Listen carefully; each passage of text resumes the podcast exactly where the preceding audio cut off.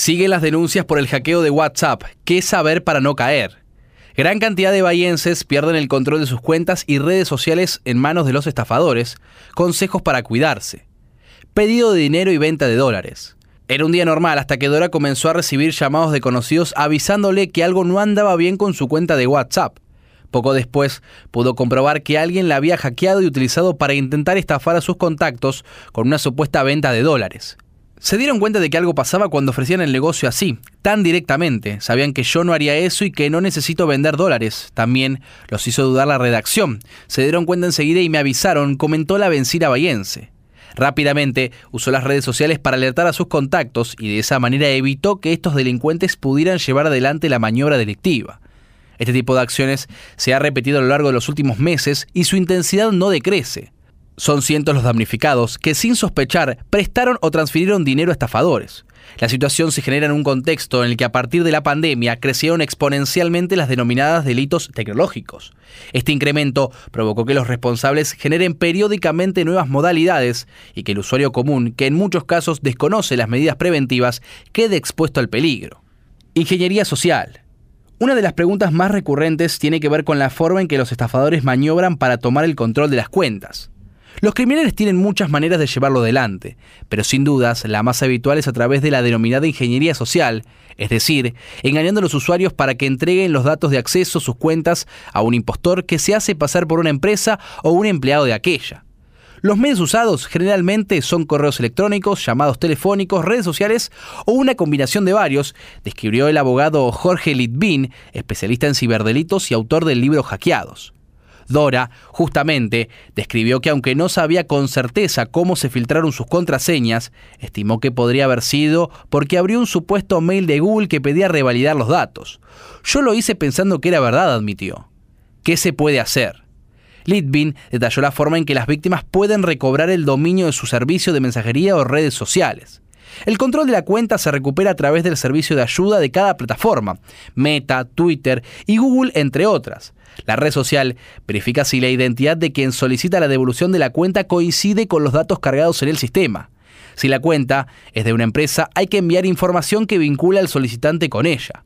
El abogado capitalino señaló además una serie de recomendaciones para evitar caer en la trampa de los delincuentes. Es aconsejable activar la autenticación en dos pasos, preferentemente mediante una aplicación como Microsoft.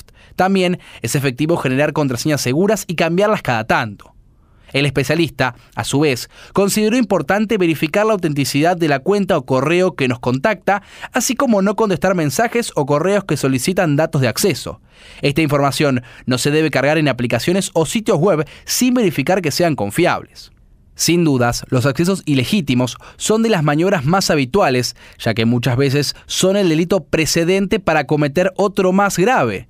Algunos ejemplos son la utilización de las cuentas robadas para estafar a otras personas, vaciar una cuenta bancaria o billetera virtual o extorsionar a la víctima exigiendo dinero para devolvérsela, finalizó. ¿Dónde denunciar?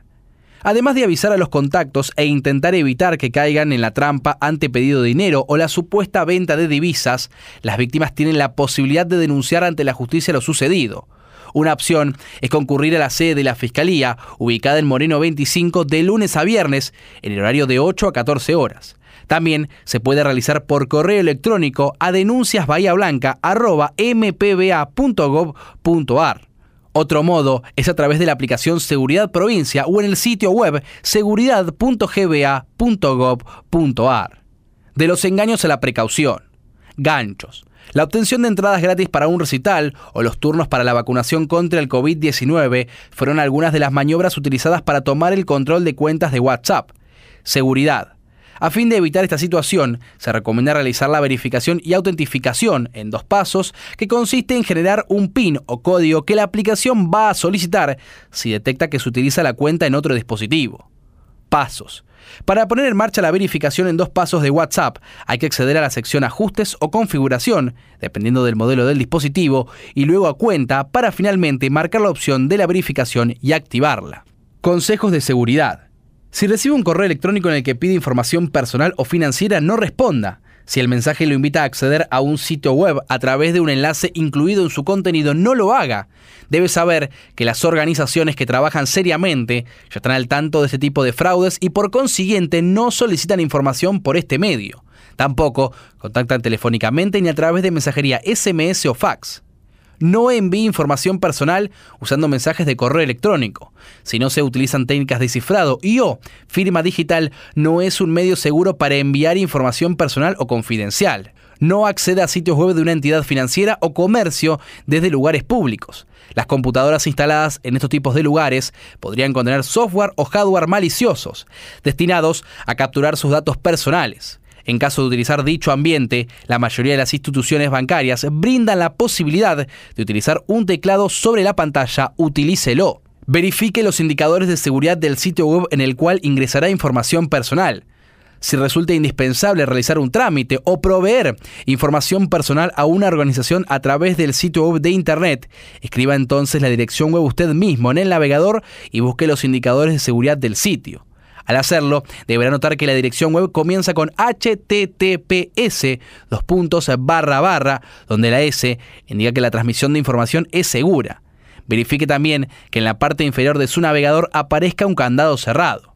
Al hacer clic sobre este último, podrá comprobar la validez del certificado digital y obtener información sobre la identidad del sitio al que está accediendo.